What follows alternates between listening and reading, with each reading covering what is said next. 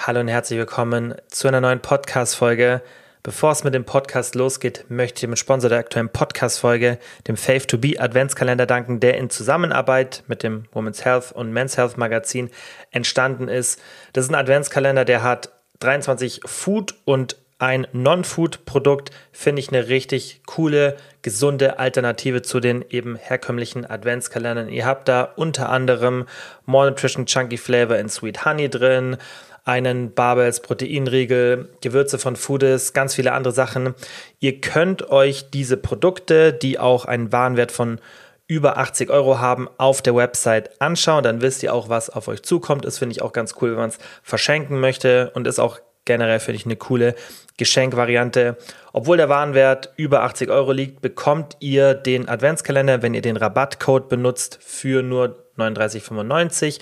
Die Aktion gilt noch bis zum 15.12. Da könnt ihr auch noch den Rabattcode benutzen. Müsst ihr einfach an der Kasse Kilian 20 angeben, dann bekommt ihr 20% Rabatt.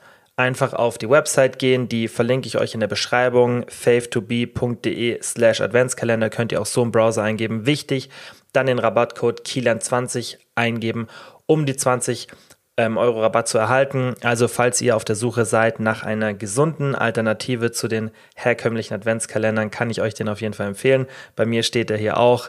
Muss zwar noch ein bisschen warten, bis ich dann die erste Tür aufmachen kann, aber ich denke, es ist auf jeden Fall, wie gesagt, eine coole Option und auch für die Weihnachtszeit, denke ich, was Sinnvolles, was man so ein bisschen ja mit den eigenen körperlichen Zielen verbinden kann.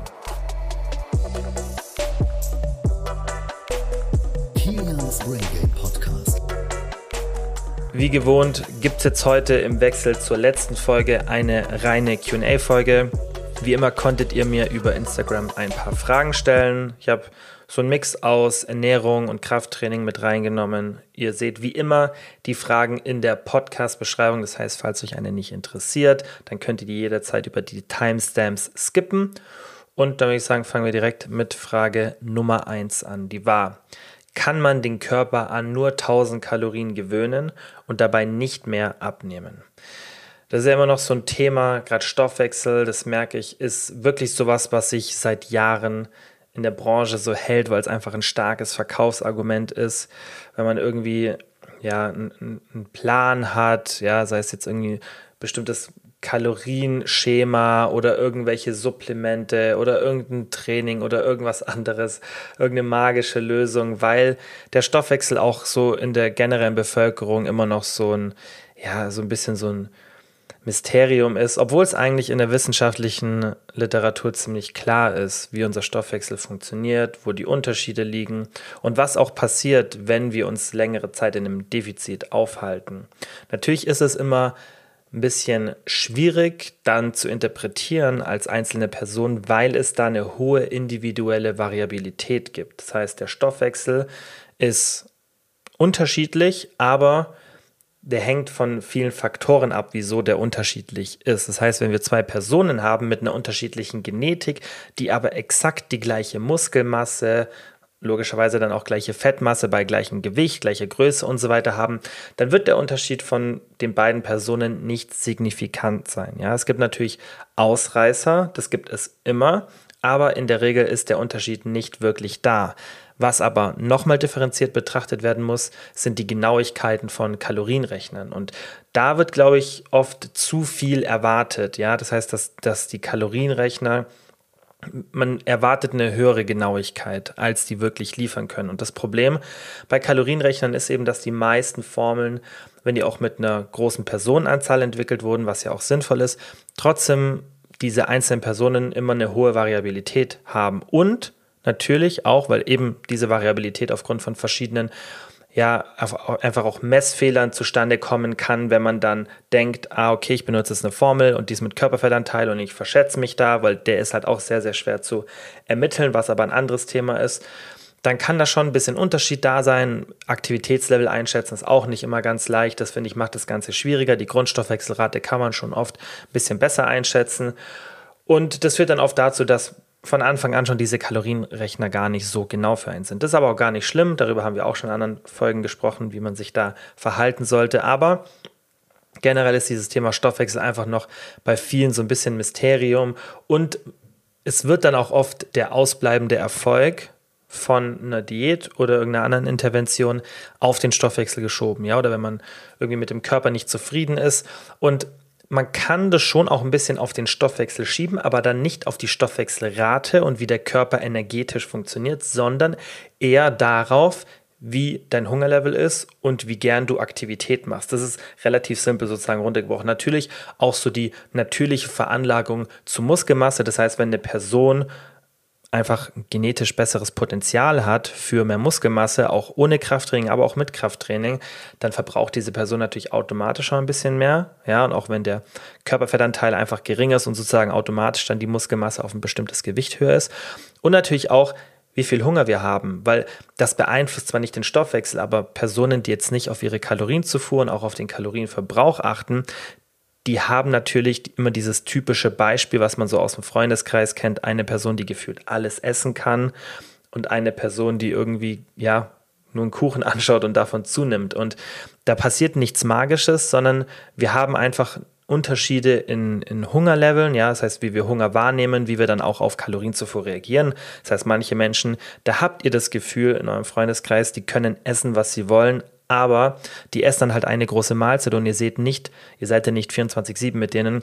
Wie kompensieren die das? Essen die dann in den nächsten drei, vier Tagen deutlich weniger, weil der Körper einfach diese hohe Kalorienzufuhr extrem gut für dieses Szenario sozusagen kompensiert. Früher während der Evolution wäre das keine so eine gute Kompensation ge gewesen. Da ist es ja eigentlich dann fürs Überleben sinnvoller, wenn man leichter zunimmt sozusagen. Das heißt, wenn man da nicht so einen starken Gegenmechanismus hat und ihr wisst auch nicht, wie bewegt sich dann diese Person. Und viele Leute, da gibt es auch gute Studien dazu, wenn wir in einen hohen Kalorienüberschuss gehen, die kompensieren diesen Überschuss extrem gut. Da hat man eine sehr coole Studie damals gemacht. 1000 Kalorien ist man in Überschuss gegangen, ja rein, also rechnerisch her, das war dann halt nicht bei jedem 1000 Kalorien Überschuss, weil es manche eben sehr stark kompensiert haben durch extrem viel Aktivität. Es gab aber sogar Personen, die noch mehr gegessen haben. Das heißt, diese Kompensation von mehr Essen ist extrem unterschiedlich und das sind dann man könnte sagen Unterschiede im Stoffwechsel, aber es hat ja nichts mit dem Stoffwechsel per se zu tun, nur so kann man es manchmal leichter kompensieren. Aber deswegen gibt es keine Stoffwechseltypen, sondern ich müsste mir da irgendwie mal einen Begriff überlegen, vielleicht gibt es auch einen dafür. Es ist einfach nur ein Unterschied, wie man einfach energetisch sich verhält. Das heißt, wie man einfach Kalorien konsumiert, wie, der, wie das Sättigungssystem funktioniert bei der einzelnen Person und auch wie man Aktivität einfach, ja, wie Aktivität stattfindet aufgrund von einer bestimmten Kalorienzufuhr. Und das führt dann eben dazu, dass manche Menschen sehr leicht niedrigen Körperfettanteil halten können, andere eher weniger. Das ist relativ simpel. Und das können wir genetisch bedingt logischerweise nicht verändern, sondern die Personen, die da halt Probleme haben, müssen einfach ein bisschen mehr auf die Sättigung, auf Sättigungsmanagement achten, auf die Nahrungsmittelauswahl, was da einfach alles dazugehört und natürlich dann auch auf die Aktivität. Das ist halt leider einfach so. Aber es gibt jetzt nicht Personen, die irgendwie so einen schlechten Stoffwechsel haben, dass sie, wenn die normales Körpergewicht haben, eine extrem niedrige Kalorienzufuhr haben. Also wie gesagt, es gibt Ausreißer auf jeden Fall, aber in der Regel ist es sehr, sehr selten. Und was eher wichtig ist, auch dieser, also dieser ganze Zusammenhang ist fürs Beantworten der Frage, finde ich, relevant, aber man muss sich jetzt auch die Frage stellen, hey, was passiert denn, wenn ich normalen Stoffwechsel habe und alles passt, aber immer und immer weniger esse und dann an irgendeiner Kalorienzufuhr angelangt bin, sei die 1000 Kalorien oder vielleicht auch, wenn ich einen höheren Kalorienverbrauch habe, ein bisschen höher, aber so, dass man sagt, hey, das ist eigentlich weit von dem weg, was ich haben müsste, um abzunehmen. Und das kann nicht passieren. Also es kann nicht passieren, dass dein Stoffwechsel sich so stark anpasst, dass du wirklich in ein extremes, in, in ein extremes Maß sozusagen reinrutscht und es dann irgendwie nicht mehr zu einem normalen Defizit passt. Das heißt, wenn du wirklich rechnerisch sagst, selbst mit Sicherheitsabschlag und und und, du verbrauchst 2000 Kalorien und du isst 1000 Kalorien und du nimmst nicht ab, da ist nichts mit deinem Körper passiert. Also wie gesagt, da muss man dann schon Sicherheitsabschläge nehmen, weil wenn du rein kalkulatorisch 2000 Kalorien verbrauchst, du nimmst 1000 zu dir, dann kann schon sein, dass du vielleicht beim, beim, bei der Formel irgendeine schlechte benutzt oder dein, dein Körperfettanteil zu niedrig geschätzt hast, deine Aktivität zu hoch geschätzt hast, dass du vielleicht nicht 2000, sondern 1600 verbrauchst. Das kann auf jeden Fall passieren. Dann hätten wir aber trotzdem noch ein 600 Kalorien Defizit. Dann noch Stoffwechselanpassungen, die temporär in der Diät stattfinden können. Kann man nochmal so mit 10, 15 Prozent rechnen. Kommt aber auch immer drauf an. Das heißt, dann haben wir hier vielleicht nochmal 200 Kalorien weniger. Das heißt, dann würdest du immer noch im schlechtesten Szenario 1400 Kalorien verbrauchen. So, und jetzt 400 Kalorien Defizit, da sollte dann nach der Zeit auf jeden Fall eine Abnahme stattfinden. Wenn das aber nicht der Fall ist, dann musst du überlegen, okay, an was liegt es? Und da können jetzt mehrere Faktoren eine Rolle spielen. Und dieses Szenario, was wir jetzt gerade mal so kurz durchkalkuliert haben, kann man auch schon mal nehmen, um nach Fehlern zu suchen. Das heißt, vielleicht ist es wirklich so, ja, schlechtestes Szenario, Kalorienverbrauch ist ein bisschen geringer als geschätzt, plus Stoffwechselanpassungen temporär während der Diät. Das heißt, dein Defizit ist schon mal relativ klein, in Anführungszeichen, mit 400 Kalorien oder kein riesiges Defizit. Das heißt, da ist dann auch weniger Spielraum für Fehler. Und dann hast du vielleicht ab und zu mal ein paar Tage, weil eben deine Diät nicht so gut läuft, ja, wo du dann vielleicht nicht trackst, dann bist du vielleicht ein bisschen im Überschuss, kompensierst schon mal einen Teil deines Defizits. Vielleicht bist du auch nicht so genau beim Tracken. Vielleicht hast du dann auch noch manchmal Tage, wo du wirklich sehr, sehr wenig Bewegung hast, sodass diese 1400 Kalorien noch geringer werden. Das heißt, da muss man dann immer ein bisschen auf Fehlersuche gehen. Was aber wichtig für dich ist, es ist selten ein Szenario, in dem du wirklich dich an eine Kalorienzufuhr der Körper sich sozusagen gewöhnt. Natürlich, wenn du von den Kalorien sehr weit nach unten gehst, dann passt sich der Körper irgendwann an, weil erstens du verlierst Fett und logischerweise dann auch Gewicht. Das heißt, dein Körper trägt weniger Gewicht mit sich herum. Das heißt, dadurch verbrauchst du dann schon mal weniger Kalorien.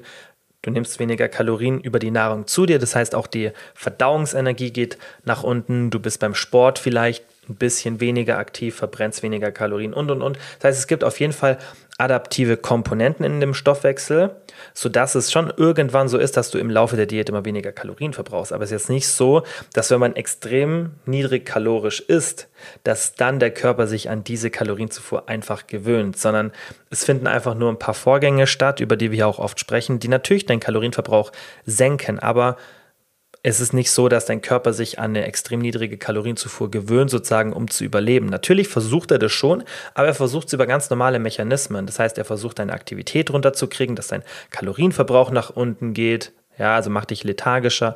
Und normalerweise macht er dich auch hungriger, damit du eben nicht mehr 1000 Kalorien, sondern mehr zu dir nimmst, damit du irgendwann wieder auf eine neutrale Kalorienbilanz kommst. Und das ist einfach das, was passiert. Aber es ist nicht so, dass dein Körper sich an irgendeine niedrige Kalorienzufuhr per se gewöhnt. Die nächste Frage war, wenn ich abends Sport mache, sollte ich dann davor oder danach essen? Es kommt ganz darauf an, wie gut du mit Nahrung im Magen sozusagen schlafen kannst. Tendenziell ähm, sieht man in Studien, dass wenn wir Spätnahrung zuführen, dass es sich dann negativ auf den Schlaf auswirkt. Aber auch hier ist es wirklich wichtig, dass man wieder auf das Individuelle schaut und wenn man merkt, hey, nee, das geht gut, dann spricht nichts dagegen. Das Problem ist halt auch die Art der Lebensmittel, die man da auswählt. Und tendenziell würde ich sagen, hey, ist irgendwas, was schneller verdaulich ist, bisschen weniger Ballaststoffe. Das finde ich aber generell nicht so gut, besonders wenn es vielleicht vier, fünf Mal pro Woche stattfindet und du vielleicht nur ein bis zwei Mahlzeiten pro Tag hast und deswegen dann sehr ballaststoffarm ist, dann würde ich eher sagen, hey, schau vielleicht, dass du das ein bisschen anders regelst, weil deshalb die Ballaststoffe zu reduzieren, nur um dann nach dem Sport zu essen, um besser zu schlafen, ist fraglich, ob das sinnvoll ist wenn du so ein Szenario hast, und ich denke, das ist bei vielen der Fall, dass man irgendwie abends trainiert, dann vielleicht noch zwei oder drei Stunden hat, bevor man schlafen geht, dann würde ich vielleicht das ein bisschen aufteilen, dass du sagst, hey, ich esse eine Stunde vor dem Sport was. Natürlich vielleicht auch dann nichts irgendwie, was extrem schwer im Magen liegt, weil da haben auch viele Probleme beim Sport oder vielleicht auch zwei Stunden davor und dann esse ich danach nochmal was. Aber das kannst du auch so ein bisschen nach Präferenz machen. Schau einfach, probier mal ein paar Varianten aus, probier mal aus, was passiert, wenn ich ein bisschen was vor dem Sport esse, was passiert, wenn ich eine größere Mahlzeit habe. Spiel mal ein bisschen mit den mit den Abständen, dann spiel mal ein bisschen mit der Mahlzeitengröße nach dem Sport für deine Fortschritte ist es nicht wirklich relevant, weil wenn du vor dem Sport etwas isst, dann hast du diese Nährstoffe noch im Blut zirkulieren, besonders wenn es gerade um Protein, also um Aminosäuren geht. Da ist es nicht wirklich relevant, ob du das jetzt davor oder danach zu dir nimmst. Da würde ich mir nicht so viel Gedanken machen, sondern da würde ich wirklich schauen, wie kann ich beim Sport am besten performen, wie kann ich danach gut einschlafen und ganz, ganz wichtig, wie kann ich das Ganze in meinen Alltag gut integrieren. Das muss man sich immer ja, einfach in den Fokus rücken und diese Faktoren beachten. Und dann gibt es da kein richtig oder falsch, sondern dann ist es wirklich natürlich die Basics beachten, aber trotzdem muss man da sehr, sehr stark auf die eigene Präferenz achten und wie gesagt auch, wie kannst du es am besten in deinen Alltag integrieren und wie fühlt es sich einfach für dich auch körperlich am besten an, weil es macht natürlich immer Sinn, nach der Literatur zu gehen und da wird auch, wie gesagt, tendenziell stark empfohlen, nicht mehr so viel zu essen vor dem Schlafen. Und das kennen auch die meisten. Man schläft damit schlechter. Aber wenn es für einen gut funktioniert und es einen vielleicht sogar ein bisschen lethargischer macht und man besser schläft, dann go for it. Nur weil in den Studien die meisten damit nicht so gut fahren, heißt es nicht, dass es bei dir nicht funktioniert. Also bei solchen Sachen immer gerne ein bisschen auf den Körper hören und immer schauen, was für dich gut funktioniert. Nächste Frage war, wie aussagekräftig sind die Nutri-Scores auf den Verpackungen? Folge 151 kann ich euch da empfehlen. Da habe ich schon mal ausführlich über den Nutri-Score gesprochen, habe erklärt, wie das System dahinter funktioniert, aber nochmal kurz zusammengefasst für die, die sich die Folge nicht anhören wollen, wobei ich es empfehle, weil das sicherlich ganz interessant ist, weil der doch sehr präsent ist. Beim Nutri-Score haben wir ein Ampelsystem von A bis E geht's, glaube ich. Und ja, da werden einfach Lebensmittel bewertet, ob die eben gut oder schlecht sind. Wichtig. Der Nutri-Score wird als was anderes verstanden von der allgemeinen Bevölkerung meiner Meinung nach, als was es wirklich ist. Also auch aus meinen Gesprächen und auch was, ja, was ich so mitbekommen habe, denken die meisten, okay, wenn jetzt dein A drauf ist, dann heißt es, es ist ein gutes Lebensmittel für mich. Aber der Nutri-Score wird auch gar nicht von der Stelle, das ist glaube ich für äh, das Amt für Lebensmittel und Landwirtschaft, ich bin mir nicht sicher, welches, welches Bundesministerium es ist, ist auch egal. Aber die Website ja, vom Bundesministerium kommuniziert es auch gar nicht so, dass es eine Entscheidungshilfe für die generelle Ernährung sein soll, sondern da gilt auch weiter, man soll sich einfach an den generellen Empfehlungen der DGE empfehlen. Ich also denke, das wird auch vom Bundesministerium so empfohlen, aber dieser Nutri-Score soll eine Entscheidungshilfe in den einzelnen Produktkategorien liefern. Das heißt, also es wird auch gar nicht, deswegen ist es auch vollkommen in Ordnung, dass es diesen Nutri-Score gibt, der das so macht, nur man hätte ihn von Anfang an anders machen sollen. Also ich finde, den hätte man gar nicht so rausbringen dürfen oder sollen, weil es ist klar, dass sich niemand anschaut, also, oder man müsste überlegen, wie kann man das besser kommunizieren, aber es ist logisch, dass sich niemand auf die Website geht und das anschaut wie ich und schaut, hey, was ist eigentlich das Ziel vom Nutri-Score, sondern man sieht A, B, C, D, E auf den Verpackungen, denkt sich, ah, das ist ein A oder B Lebensmittel, super, ist gut für mich. So die meisten Menschen, die sich nicht mit der Ernährung befassen, aber auch viele, die sich mit Ernährung befassen, sind da verwirrt und denken dann, ah, okay, das ist gut. Aber das ist gar nicht das Ziel vom Nutri-Score, sondern, ihr habt das sicherlich schon oft gesehen, irgendeine Tiefkühlpizza ist ein A oder ein B drauf. Und das Ziel vom Nutri-Score ist nur, dass man ein Entscheidungs- eine Entscheidungshilfe in den einzelnen Produktkategorien hat. Das heißt, dass ich sage, ah, okay, das ist jetzt eine Tiefkühlpizza, die hat ein A und das ist eine Tiefkühlpizza, die hat ein E. Das heißt, die A-Pizza ist vermutlich gesundheitlich für mich besser. Ja, und das ist auch dann okay, finde ich, wenn man sich so die Merkmale anschaut, dann kann man diese Unterteilung machen und die ist dann auch oft ganz okay.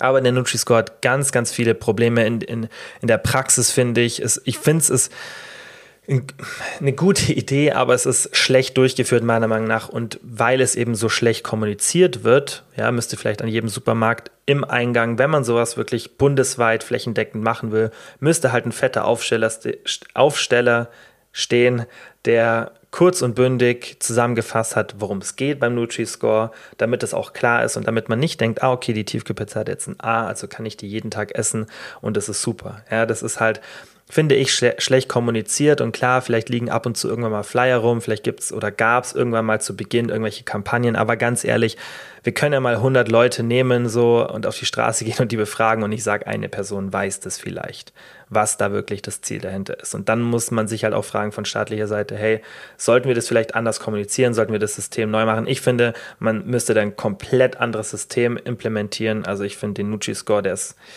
ziemlich sinnlos, weil wie gesagt, keiner weiß wirklich, worum es geht.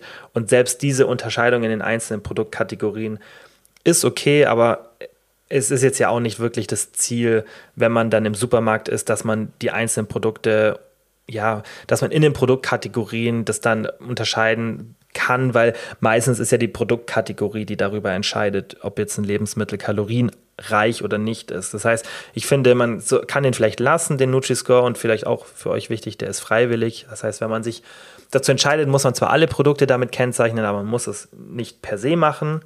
Und ich finde, man könnte den lassen, aber dann müsste man zusätzlich noch ein System benutzen, wo man vielleicht die Höhe der verarbeiteten Nahrungsmittel irgendwie ein bisschen mit reinbringt. Also es gibt da sicherlich gute Ideen, aber ich finde den Nutri-Score nicht, ähm, nicht so praktikabel. Deswegen würde ich mich auch an eurer Stelle nicht darauf verlassen. Und wenn, dann nutzt den nur, wie gesagt, für den Vergleich in den einzelnen Produktkategorien. Und wenn es euch interessiert, wie so der, der Algorithmus dahinter funktioniert, dann Folge 151 anhören.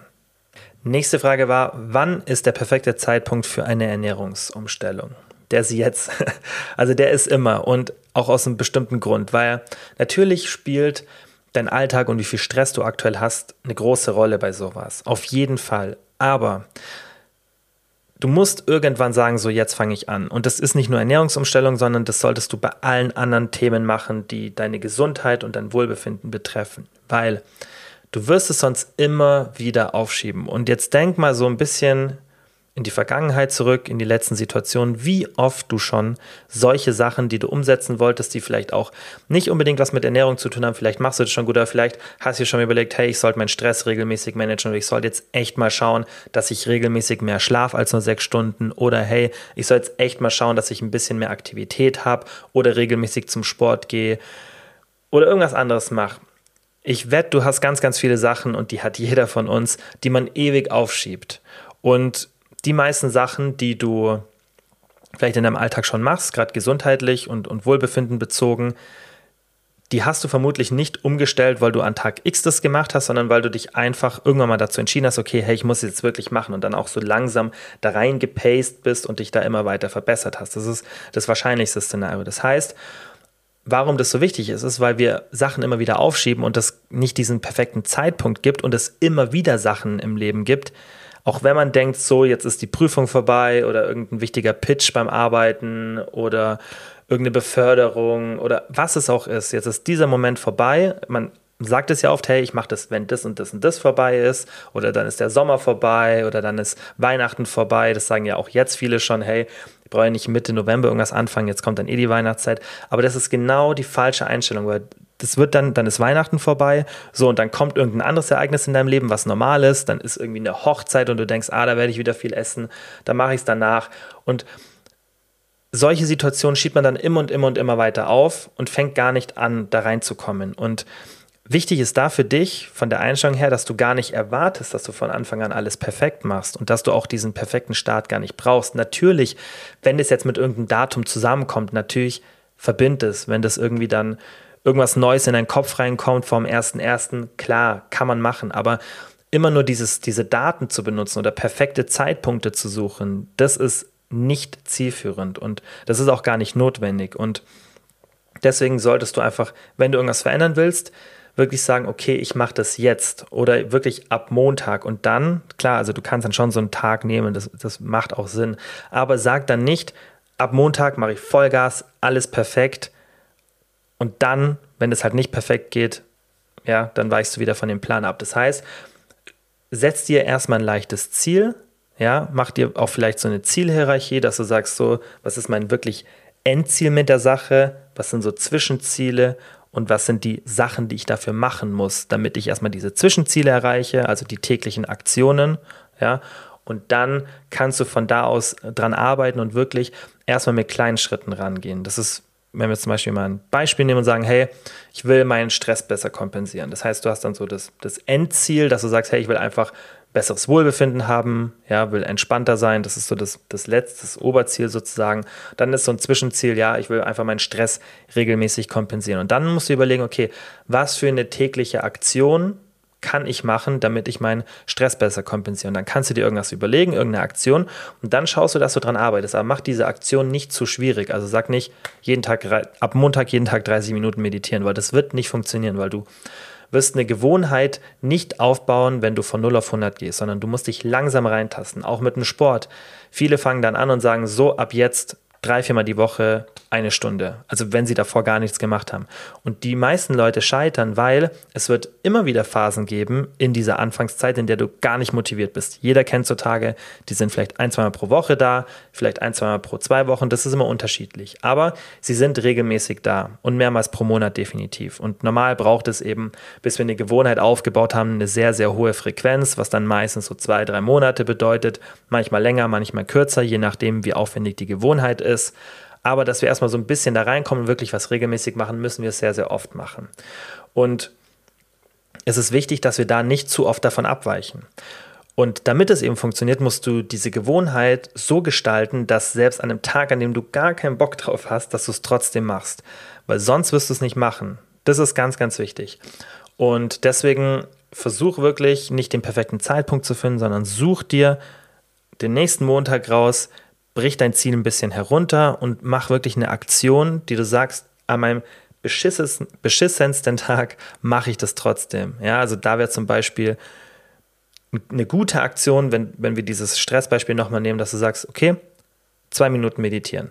Klingt jetzt erstmal für viele lächerlich, denkt man sich, was bringt das? Aber es geht am Anfang nicht darum, dass es so, sofort super effektiv ist, sondern es geht darum, dass du das, dieses, diese Aktion zu einer Gewohnheit machst. Das heißt, dass es normal für dich ist, dass du zu einem bestimmten Zeitpunkt, vielleicht sagst du jeden Tag nach dem Zähneputzen zwei Minuten meditieren, dass du das dann immer wieder machst und dann irgendwann entwickelt sich eine Gewohnheit, dann ist es für dich total automatisch, wie viele andere Sachen, die du jetzt in deinem Alltag machst.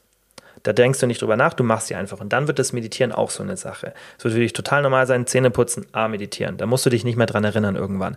Und dann, wenn du diese Gewohnheit hast, dass es total normal ist für dich, dann kannst du die Zeit steigern. Und deswegen brauchst du auch gar nicht den perfekten Zeitpunkt, weil genau so fängt man an, was umzustellen. Die nächste Frage, auch was, was sehr, sehr viele interessiert, was auch noch immer so ein bisschen kontroverses Thema ist oder ja, mal hier, mal da man Meinungen hört.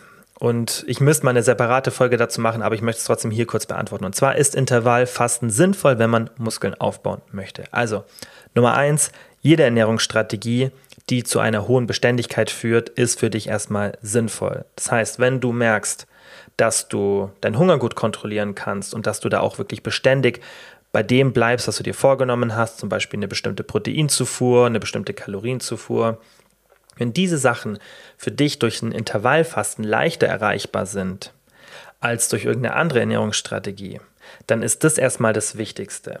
Weil Beständigkeit ist beim Muskelaufbau und auch bei allen anderen körperlichen Zielen erstmal Nummer eins. Und das wird, finde ich, oft missachtet. Wenn man dann natürlich in ein Level geht, wo die Beständigkeit nicht wirklich relevant ist, weil man das schon so drin hat und schon das gar keine Frage mehr ist, ob man beständig ist oder nicht, weil das einfach so eine starke Gewohnheit ist, dann kann man hier anfangen zu diskutieren. Aber davor, finde ich, muss man es gar nicht machen. Davor sollst du erstmal schauen, okay, was gibt mir die höchste Beständigkeit und das machst du dann. Und wenn das Intervallfasten ist, go for it. Wenn du jetzt aber mal das optimale Szenario anschaust und du wirklich schöne Gewohnheiten hast, deine Ernährung konstant ist, du auch konstant viel Protein zu dir nimmst und du dann überlegst, welche Ernährungsform ist jetzt die beste für mich. Dann kann man schon überlegen, hey, ist Intervallfasten da sinnvoll? Und ich finde es ein bisschen schwierig, weil Intervallfasten hat sehr, sehr viele Vorteile, zumindest einen langen Fastenzeitraum pro Tag zu haben. Und den würde ich dir empfehlen, auf jeden Fall mal so Richtung zwölf Stunden zu setzen, dass du einen Zeitpunkt im Tag hast, wo du zwölf Stunden keine Nahrung konsumierst. Das ist Vermutlich sehr, sehr positiv für die Gesundheit.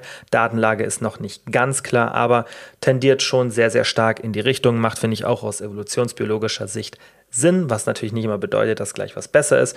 Aber wenn man sich, wie gesagt, die Datenlage anschaut, dann macht es schon Sinn und es sieht wirklich sehr stark danach aus, als wäre ein Fastenfenster von mindestens zwölf Stunden pro Tag gesundheitlich sehr, sehr sinnvoll. Natürlich kommt man dann so ein bisschen in Clinch mit optimalem Muskelaufbau, weil optimaler Muskelaufbau ist definitiv besser, wenn wir mehrmals pro Tag Protein zuführen. Hier muss man aber auch ein bisschen unterscheiden, auf welchem Level findet es statt. Das heißt, für die meisten, die einfach nur normale Trainingserfolge haben wollen und mal so in dieses, ja, wirklich Advanced Level reinkommen wollen, das heißt wirklich sehr fortgeschritten, ja, wenn man einfach ein paar Jahre wirklich trainiert hat und sehr, sehr nah am genetischen Limit ist, wenn man da ist, dann kann man sich darüber Gedanken machen. Davor ist es eigentlich nicht wirklich relevant. Da würde ich dann eigentlich das machen, was einfach für dich am besten funktioniert. Und dann sind da auch nicht so die großen Unterschiede. Wenn du dann sehr, sehr fortgeschritten bist und wirklich die letzten Prozent rausholen willst, dann würde ich dir empfehlen, drei bis fünfmal pro Tag ein Protein-Serving zu haben, 20 bis 40 Gramm, damit du eben die Proteinbiosynthese immer wieder anregst. Vermutlich mehr oder macht vermutlich für den Muskelaufbau auch ein paar Studien gibt es dazu, aber das finde ich auch nicht so 100%ig klar, aber es macht vermutlich schon etwas mehr Sinn für den Muskelaufbau, eben viermal Protein zuzuführen, ja, also zum Beispiel viermal 40 Gramm anstatt zweimal 80 Gramm. Aber der Unterschied ist, wie gesagt, nicht so groß und der sollte erstmal keine so eine große Rolle spielen. Deswegen Intervallfasten macht auf jeden Fall Sinn, wenn du Muskeln aufbauen möchtest. Wenn du die letzten Prozent rausholen willst, dann solltest du ein bisschen öfter Protein zuführen. Aber auch hier kann man das geschickt machen und schauen, okay, dass ich trotzdem mehrmals pro Tag Protein zuführe, vielleicht das Fastenfenster nicht ganz so lang mache. Aber wie gesagt, es gibt halt auch den Vorteil vom Fasten auf die Gesundheit und deswegen finde ich, kann man schon das ein bisschen miteinander vereinen. Nächste Frage ist da ein bisschen off-topic, aber interessiert euch auch immer sowas. Deswegen die Frage, was würdest du beruflich machen, wenn du dein Coaching, den Podcast und Social Media nicht hättest? Ich habe mich das tatsächlich auch schon oft gefragt und da kommt es halt drauf an, was so, ja, was so die generellen Ziele im Leben sind. Ich denke, wenn ich ja irgendwie mit monetären Sachen oder auch der Sicherheit, die mit einem höheren Einkommen einhergeht, ähm, wenn ich das wenn mir das relativ egal wäre, was ich aber sehr unrealistisch finde, weil ich finde einfach, ja, ein bisschen mehr ähm, monetäre Mittel zu haben, gibt einem einfach sehr viel Sicherheit, auch auf Gesundheit und so weiter bezogen. Und das ist, denke ich, was, was mir auch wichtig wäre, wenn ich nicht das machen würde, was ich jetzt mache. Das heißt, sowas beeinflusst ja auch immer, warum ich das sage, also das beeinflusst ja immer die Berufsentscheidung weil ich, wenn, wenn mir das egal wäre, würde ich vermutlich irgendwie im Tierheim arbeiten. Irgendwas mit, mit Hunden oder generell mit Tieren. Aber ich denke, ich würde tatsächlich im, im Tierheim mit, mit Hunden, sind natürlich auch Katzen und andere Tiere, aber ich würde, denke ich, irgendwas mit Hunden machen. Bin ich mir ziemlich sicher. Wenn ich jetzt auch so sagen würde, hey, eine Sache außerhalb von dem, was ich jetzt mache, wäre es ziemlich sicher das. Aber das ist auch was, wo ich jetzt nicht so extrem drüber nachgedacht habe. Das heißt, kann auch sein, vielleicht ich würde irgendwas anderes finden, aber wenn wenn der monetäre Aspekt mir komplett egal wäre, würde ich das wählen, vermutlich. Wenn das nicht egal wäre, was auch ein realistischeres Szenario aus den vorne, vorher genannten Gründen ist, dann würde ich vermutlich, das habe ich mir aber auch schon ein paar Mal überlegt, ich wüsste nicht wirklich, was ich machen würde. Ich wäre, denke ich, schon irgendwo im Unternehmertum, irgendwas, was mich natürlich auch privat interessiert. Ich habe mir auch überlegt, vielleicht wäre ich irgendwie in die Medizin gegangen, aber dafür ist Studieren wäre nichts für mich, besonders weil ich dann so viele Sachen lernen muss, auf die ich keinen Bock habe. Und das, ähm, das liegt mir einfach nicht so. Das, ich denke, vielleicht irgendwo in die Biologie, vielleicht wäre ich da reingegangen, ich weiß es nicht, vielleicht aber auch irgendwas rein Statistisches, wo es viel so mit Zahlen geht oder irgendwas, wo man Systeme entwickeln muss, weil sowas liebe ich, das macht mir Spaß.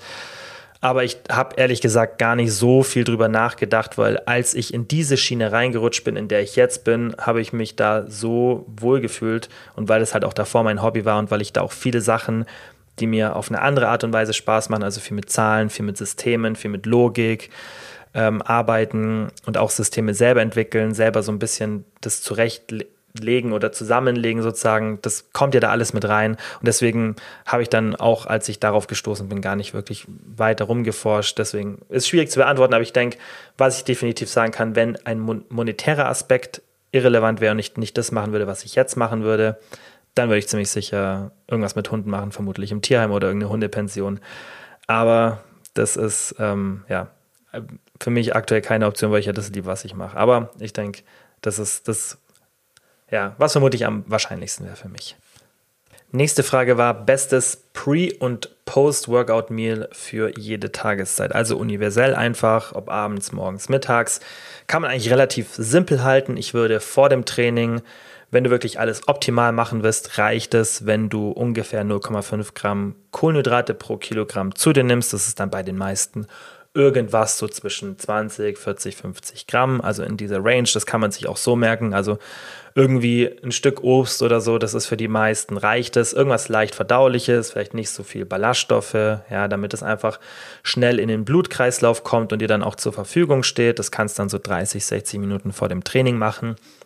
Danach würde ich dir empfehlen, auf jeden Fall Protein zu dir zu nehmen. 0,5 Gramm kannst du dir da auch als Anhaltswert nehmen, eigentlich 0,4 bis 0,5 Gramm, aber ich finde, diese Mini-Unterscheidung ist irrelevant. Das heißt, versuch einfach, weil du es dir dann auch leichter merken kannst, 0,5 Gramm Protein pro Kilogramm Körpergewicht resultiert dann auch bei den meisten irgendwo so zwischen 20, 40, 50 Gramm in dieser Range.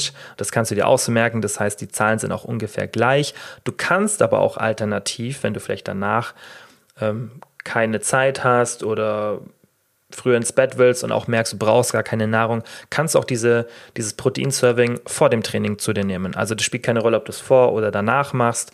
Danach brauchst du auf jeden Fall keine Kohlenhydrate. Das ist immer noch so ein Mythos, der sich hält. Du musst dein Glykogen in der Muskulatur nicht direkt auffüllen, auch wenn das Potenzial nach dem Training da ist, dass es schneller aufgefüllt wird. Aber du hast ja nicht eine Trainingseinheit, die sofort wieder folgt, ohne dass du danach eine Mahlzeit hast. Ja, also wenn du natürlich abends trainierst und die nächste Mahlzeit, in, äh, die, also die nächste Trainingseinheit in der Früh hast, dann würde ich dir schon empfehlen, dass du nach dem Abendtraining nochmal Kohlenhydrate zu dir nimmst, vielleicht auch direkt danach, damit das Glykogen schnell aufgefüllt wird. Aber in der Regel hat man ja die gleichen Trainingszeiten, das heißt entweder man trainiert morgens oder abends. Ja, aber dass der Abstand so kurz ist, dass man dann wirklich die Glykogenspeicher direkt auffüllen muss für die nächste sportliche Einheit, ist beim Krafttraining in der Regel nicht der Fall.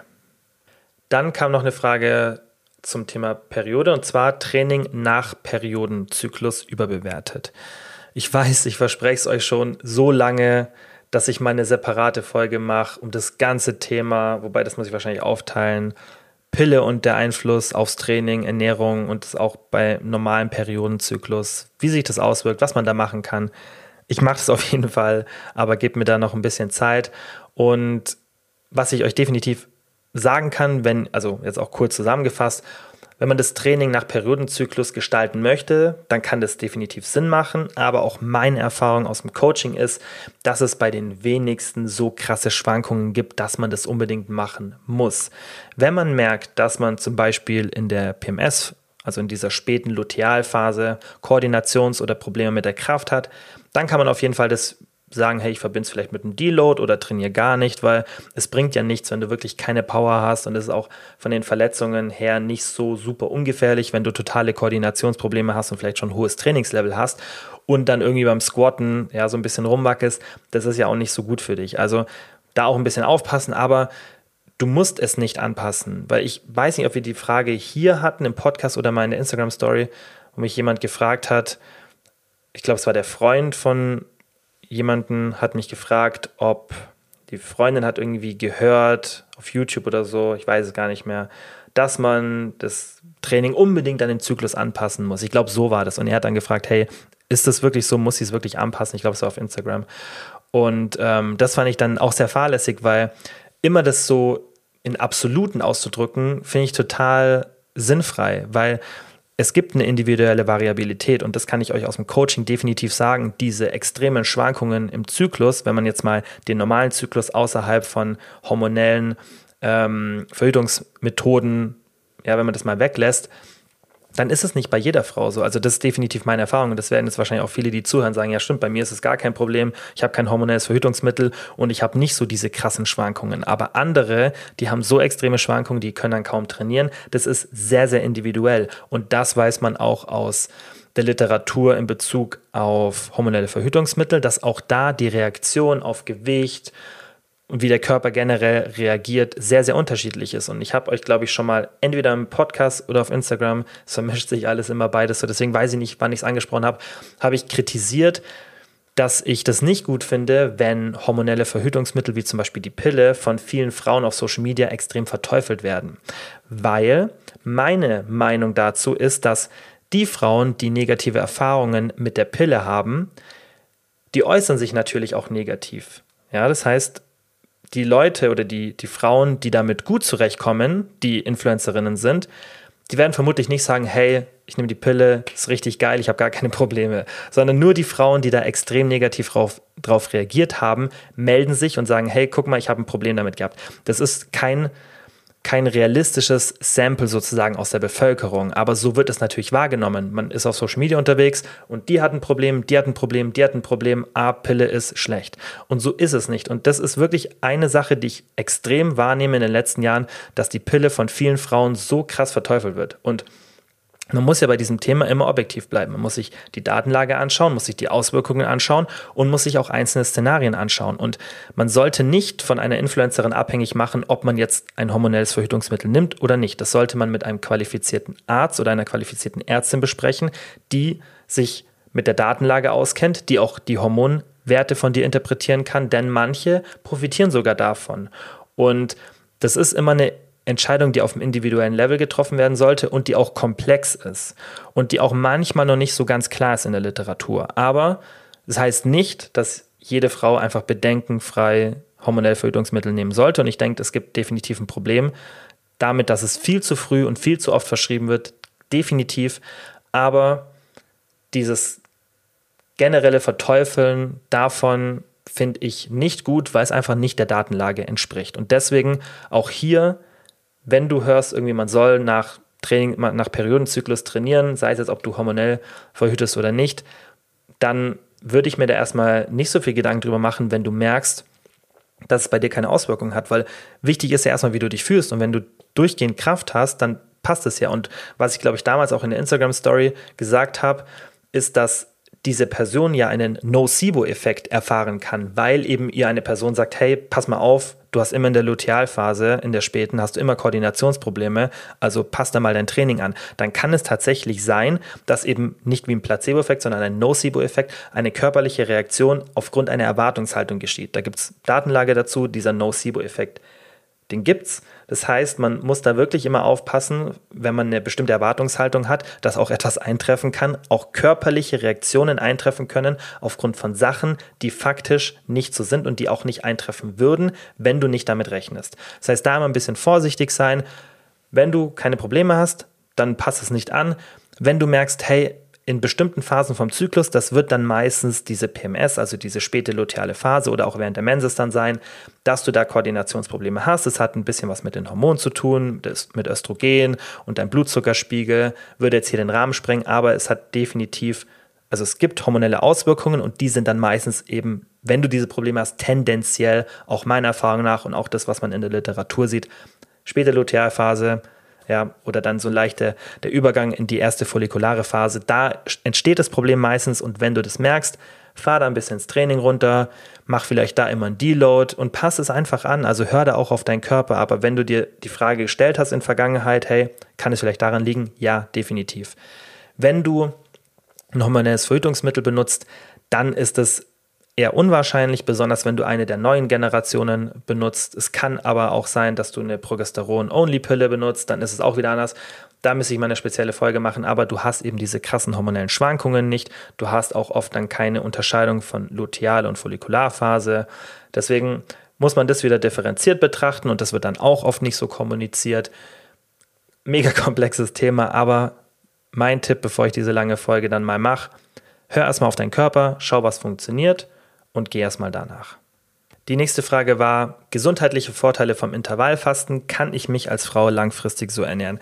Auf die gesundheitlichen Vorteile möchte ich jetzt nicht so krass eingehen, weil da habe ich vorhin schon kurz was dazu gesagt, aber ich möchte kurz was dazu sagen zu diesem Mythos, dass Frauen kein Intervallfasten machen sollten. Also, Nummer eins, wieder zurück zur Evolutionsbiologie. Es ist total normal für den menschlichen Körper gewesen, längere Phasen, auch längere Phasen des Tages ohne Nahrungszufuhr zu verbringen. Wie gesagt, heißt nicht, dass es tendenziell dann sofort besser ist, aber gerade wenn es um Reproduktion geht, um Hormonlevel, wir hätten nicht überlebt, wenn wir nicht auf so ein Szenario vorbereitet waren. Das heißt, diese Menschen, die das auch sozusagen körperlich vertragen haben, haben sich fortgepflanzt und jetzt sind wir hier. Das heißt, relativ simpel. Da kann man sich auf jeden Fall, finde ich, logisch dann an Evolutionsbiologie orientieren besonders wenn es dann nicht wirklich viel Datenlage dazu gibt. Ich bin ehrlich, ich habe mir jetzt die Datenlage zu dem Thema, ob es da irgendwas Neues gibt, nicht angeschaut. Was auf jeden Fall mein letzter Stand war, ist, dass es für Frauen keine negativen Auswirkungen gibt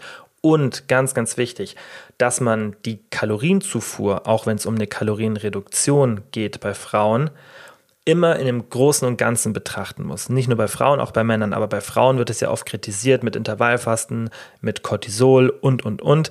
Aber du musst immer den gesamten Zeitraum betrachten und deswegen solltest du nicht oder wenn Leute da auch Empfehlungen geben, sollte man da nicht einzelne Zeitfenster isoliert betrachten, sondern man muss immer das Große und Ganze sehen, weil eine körperliche Reaktion entsteht nicht aufgrund von einem kurzen Zeitfenster. Ja, also besonders nicht so eine gravierende, dass es irgendwie ein Problem wäre, wenn man sich so ernährt. Wie gesagt, ähm, Intervallfasten kann sogar gesundheitliche Vorteile haben, wenn du generell auf deine Kalorienzufuhr und auch ganz viele andere Faktoren achtest, die da mehr Auswirkungen haben, wie Stress, Aktivitätslevel und so weiter, dann solltest du keine Probleme haben, wenn du als Frau Intervallfasten machst. Dann die nächste Frage war Unterschiede bezüglich Trainingsaufbau, also Trainingsgestaltung zwischen Bodybuilding und Strength Training, also kraftaufbauendem Training. Es gibt von der Struktur her definitiv Unterschiede, das heißt, das Volumen ist oft anders, die Intensität ist oft anders, die Periodisierung, die Progression, Schemen sind oft anders, aber es ist nicht so ein Riesenunterschied. Und Reines Hypertrophie-Training, was dann tendenziell in einem höheren Wiederholungsbereich geschieht, wirkt sich auch positiv auf die Kraft aus und Krafttraining, was dann eher so im tieferen Wiederholungsbereich 6, 5 und tiefer ja, ähm, durchgeführt wird, das wirkt sich auch positiv auf die Hypertrophie aus. Ich finde es tendenziell geschickter, beides zu kombinieren, weil wenn ich eine Kraftkomponente drin habe, wenn ich jetzt zum Beispiel als Ziel Muskelaufbau habe, dann kann ich auch bei den Übungen, wo ich den Muskelaufbau, also die Hypertrophie im Fokus habe, aufgrund der erhöhten Kraft mehr Gewichte benutzen. Ist tendenziell geschickt, das so zu kombinieren. Es gibt auf jeden Fall große Trainingsunterschiede, auch wie gesagt in der Periodisierung es hat schon ungefähr alles so die gleiche Struktur und ich finde, man kann es auch nicht immer komplett trennen, aber ja, gibt definitiv im Trainingsaufbau Unterschiede und man sollte sich auch überlegen, hey, was ist mir wichtig? Möchte ich beides so ein bisschen vereinen und dementsprechend dann die Trainingsplanung machen. Nächste Frage, ruiniert Alkohol das Training? Gibt es leider nicht so viele Studien dazu, aber die, die es gibt, zeigen negative Auswirkungen auf die Proteinbiosynthese, die ist aber auch nicht so extrem, also diese Auswirkungen, da muss man echt ein bisschen mehr so nach anekdotischen Erfahrungen schauen. Das heißt, Leute, die sagen, hey, ich habe mal eine längere Zeit Alkohol konsumiert und ähm, habe das eine Zeit lang nicht gemacht und das waren die Ergebnisse so. Muss dann, finde ich, ein bisschen mehr darauf achten, weil es wirklich wenig Datenlage gibt. Erstmal, natürlich wirkt sich Alkohol aufs Training aus und das ist auch generell auf die Gesundheit oder für die Gesundheit gesehen auch in einem moderaten Level kein positiver Faktor. Wie ihr wisst, habe ich ja auch, ich zeige es ja auch öfter auf Instagram, ich trinke auch ab und zu mal Alkohol, ich trinke auch ab und zu mal ein bisschen mehr, aber ich habe für mich den Kompromiss eingegangen, dass ich bei anderen Sachen mehr auf meine Gesundheit achte, dafür dann hier und da bei bestimmten Sachen eben nicht so, zum Beispiel auch beim Alkohol. Ist nicht empfehlenswert, ist auch sicherlich was, was ich nicht immer so machen werde. Ich habe auch schon oft gesagt, das ist immer so ein bisschen auch lebensphasenabhängig.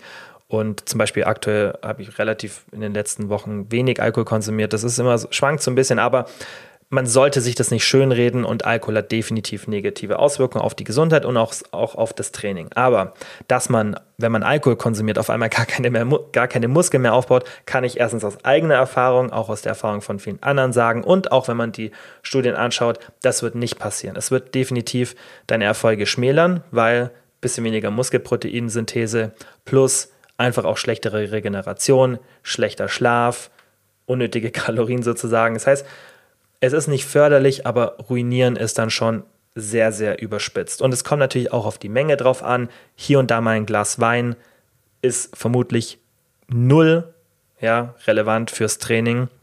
Wenn es aber ein bisschen mehr ist, dann fängt es an, sich auszuwirken. Wenn es dann mal so ein voller Absturz pro Wochenende ist, dann hat es schon krassere Auswirkungen. Wenn es dann in einer noch höheren Frequenz ist, wird es immer mehr Auswirkungen haben. Das heißt, definitiv nicht förderlich, aber du musst dir keine Sorgen machen, dass wenn du jetzt Alkohol trainierst, dass ein Training umsonst war. Und dieser Mythos auch, dass wenn du jetzt an einem Tag trainierst und dann Alkohol trinkst, dass dann sofort das Training nichts bringt, das ist auch Müll. Ja, natürlich würde ich schauen, dass vielleicht ein bisschen Abstand dazwischen ist, dass sich auch die Muskeln schon mal ein bisschen erholen können. Auch dann da vielleicht noch ein bisschen mehr auf die Proteinzufuhr nach dem Training achten. Aber ansonsten würde ich mir da nicht so viel Gedanken machen und einfach schauen, dass ich nicht so oft Alkohol konsumiere. Dann die letzte Frage für heute. Wie viel Volumen sollte man für den Muskelerhalt machen? Also nicht, wenn man Muskel aufbauen möchte, sondern wenn man die Muskulatur, die man hat, halten möchte, vielleicht hast du weniger Zeit, vielleicht hast du eine Muskelgruppe, die du nicht mehr nach vorne bringen möchtest. Und da kannst du wirklich extrem runtergehen, irgendwo zwischen einem Drittel und einem Neuntel von deinem normalen Trainingsvolumen. Schau, dass du die gleiche Intensität benutzt, also lieber schwere Sätze machen mit einem ähnlichen Gewicht, ähnliche Intensität, schön nah ans Muskelversagen dann rangehen, ja, und dann einfach schauen, dass die Intensität hoch ist, dann kannst du das Volumen extrem runterschrauben. Ja, das ist das Gute, dass wir Muskeln ziemlich gut erhalten können. Und die nächste gute Nachricht für dich, wenn du vielleicht eine Phase hast, wo du weniger Zeit hast oder irgendeine andere Sportart in den Fokus gerückt wird, dann mach erstmal weniger, halt die Intensität hoch und dann später, selbst wenn du ein bisschen Muskeln abbauen solltest, ja, wo du vielleicht extrem runtergehst vom Volumen und vielleicht auch von der Intensität, dann wird die Muscle Memory greifen. Das heißt, wenn du dann wieder intensiver trainierst, dann kannst du ziemlich schnell wieder das, was du mal hattest an Muskulatur, besonders wenn das über einen längeren Zeitraum schon Bestand hatte, sehr, sehr leicht wieder aufbauen. Das waren alle Fragen für heute. Ich hoffe, es hat euch gefallen. Nächste Folge wird wieder ein bisschen länger, gibt es wieder ein spezielles Thema. Wie immer freue ich mich natürlich, wenn ihr den Podcast teilt, irgendwie in der Story teilt oder Freunden schickt. Da freue ich mich immer extrem drüber und natürlich auch, wenn ihr den Podcast in eurer App bewertet und dann wie immer, vielen, vielen Dank fürs Zuhören und bis zum nächsten Mal. Ciao.